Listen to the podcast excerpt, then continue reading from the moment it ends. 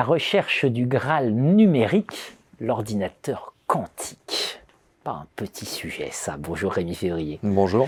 Rémi Février, vous êtes maître de conférence du Conservatoire national des arts et métiers, équipe sécurité défense. Et vous êtes ancien officier supérieur de gendarmerie, la gendarmerie nationale. L'ordinateur quantique, on commence à en entendre de plus en plus parler. On ne sait pas trop ce qui se joue derrière, mais on sent que ça va changer beaucoup de choses. Donc, est-ce que vous pouvez nous, éclairer sur, d'abord, cette question du quantique? Voilà, moi, je connais un peu la loi de Moore. Voilà, vous allez peut-être nous la rappeler. J'ai l'impression que là, on bascule complètement ailleurs.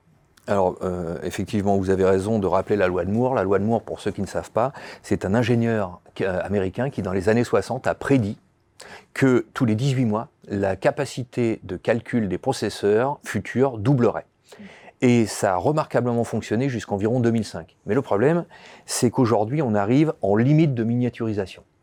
C'est-à-dire qu'en fait, un processeur, euh, tout le monde connaît plus ou moins le terme de processeur, ce qu'on appelle une puce plus vulgairement, c'est un ensemble de transistors. Les transistors, pour faire très très rapide, ce sont des portes. le calcul binaire, c'est quoi? C'est un signal avec deux euh, possibilités, 0 ou 1. 0, le signal ne passe pas. 1, le signal passe. Et donc, on a cherché à faire des portes. D'abord, ça a été des lampes, et après, on est passé au transistor, qui a été une véritable révolution. Et de proche en proche, on a miniaturisé les transistors jusqu'à en, faire de très très petits qu'on met par centaines de milliers sur ce qu'on a appelé donc un processeur. Mais le problème, c'est qu'aujourd'hui, à force de miniaturiser, on arrive à des transistors qui sont de l'ordre de l'atome et ça ne fonctionne plus. C'est pour ça qu'en général, on est obligé de mettre deux euh, processeurs ou quatre processeurs pour qu'un ordinateur soit plus puissant, d'où le nom dual-core, quadricore. Pourquoi ça fonctionne plus?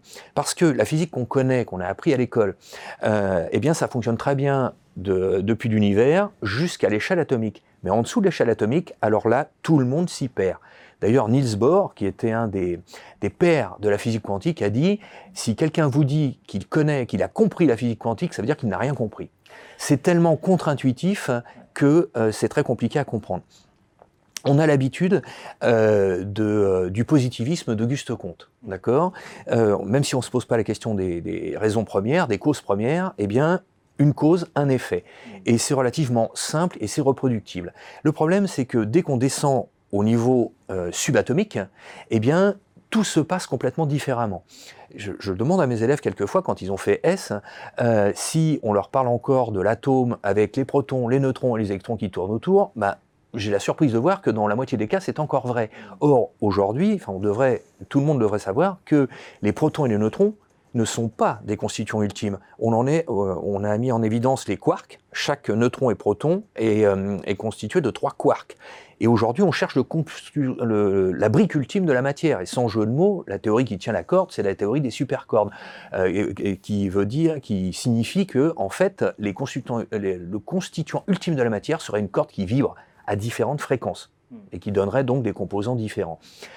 Et donc, dès que vous dépassez l'échelle atomique, vous n'êtes plus capable de dire à quelle vitesse se déplace une particule et où elle se trouve. Vous êtes dans un vaste champ probabiliste.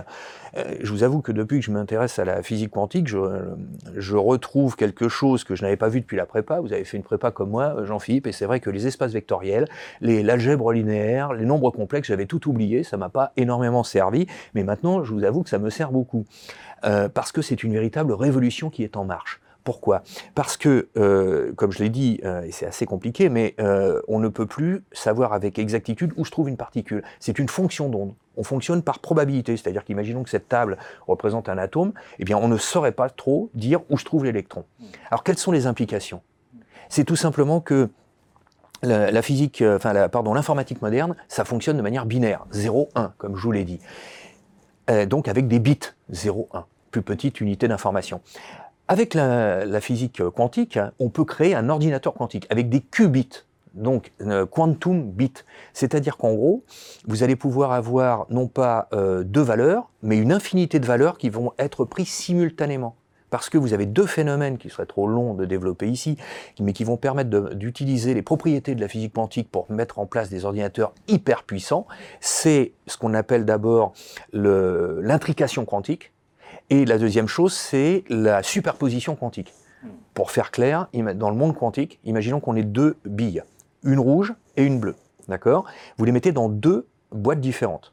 Vous ne savez pas laquelle est euh, dans la, où est la, la, bille rouge, où est la bille bleue. Eh bien, dans le monde quantique, c'est uniquement en regardant dans les boîtes que la bille va se matérialiser, que ça va être la bille rouge ou la bille bleue. Donc, en gros, ce sont des promesses absolument colossales. Colossales en termes de rapidité de calcul. Contrairement à ce que pensent les gens, il n'y aura pas de téléportation d'individus, on s'est téléporté de l'information. Mais par contre, au jour d'aujourd'hui, quand un ordinateur quantique stable, je dis bien stable, sera réalisé par les phénomènes d'intrication, c'est-à-dire qu'en gros, vous pouvez prendre deux particules intriquées qui ont été créées au même moment, vous les mettez aux deux opposés dans l'univers, s'il arrive quelque chose à une particule, que ce soit un changement de spin et autres, eh bien, la même chose arrivera simultanément à l'autre. Vous voyez les implications? Et donc, je vous garantis que lorsque le premier ordinateur quantique stable aura vu le jour, il n'y aura plus moyen de coder euh, ou de chiffrer des, messages avec des nombres premiers comme on le fait actuellement. Donc ce sera une véritable révolution. Et selon moi en tout cas, quand les ordinateurs quantiques seront... Euh, on aura dépassé les problématiques techniques. Aujourd'hui, la plupart du temps, ça nécessite d'être près du zéro absolu. Donc ça nécessite vraiment une, ingénierie très forte, même s'il y a d'autres méthodes.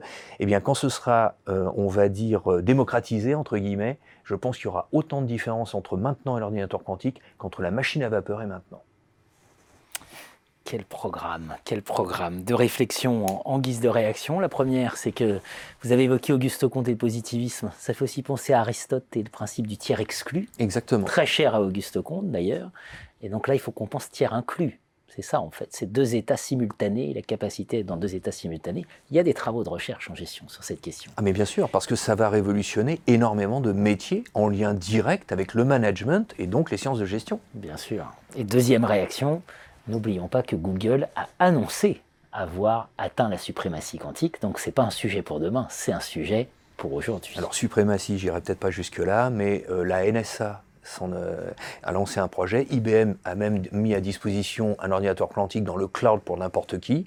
Vous avez la NASA qui s'y est mis, euh, évidemment les, les GAFA. Non, non, c'est un sujet très très actuel dans tous les pays du monde disposant de certaines capacités. Merci infiniment Rémi Février. Merci à vous. thank you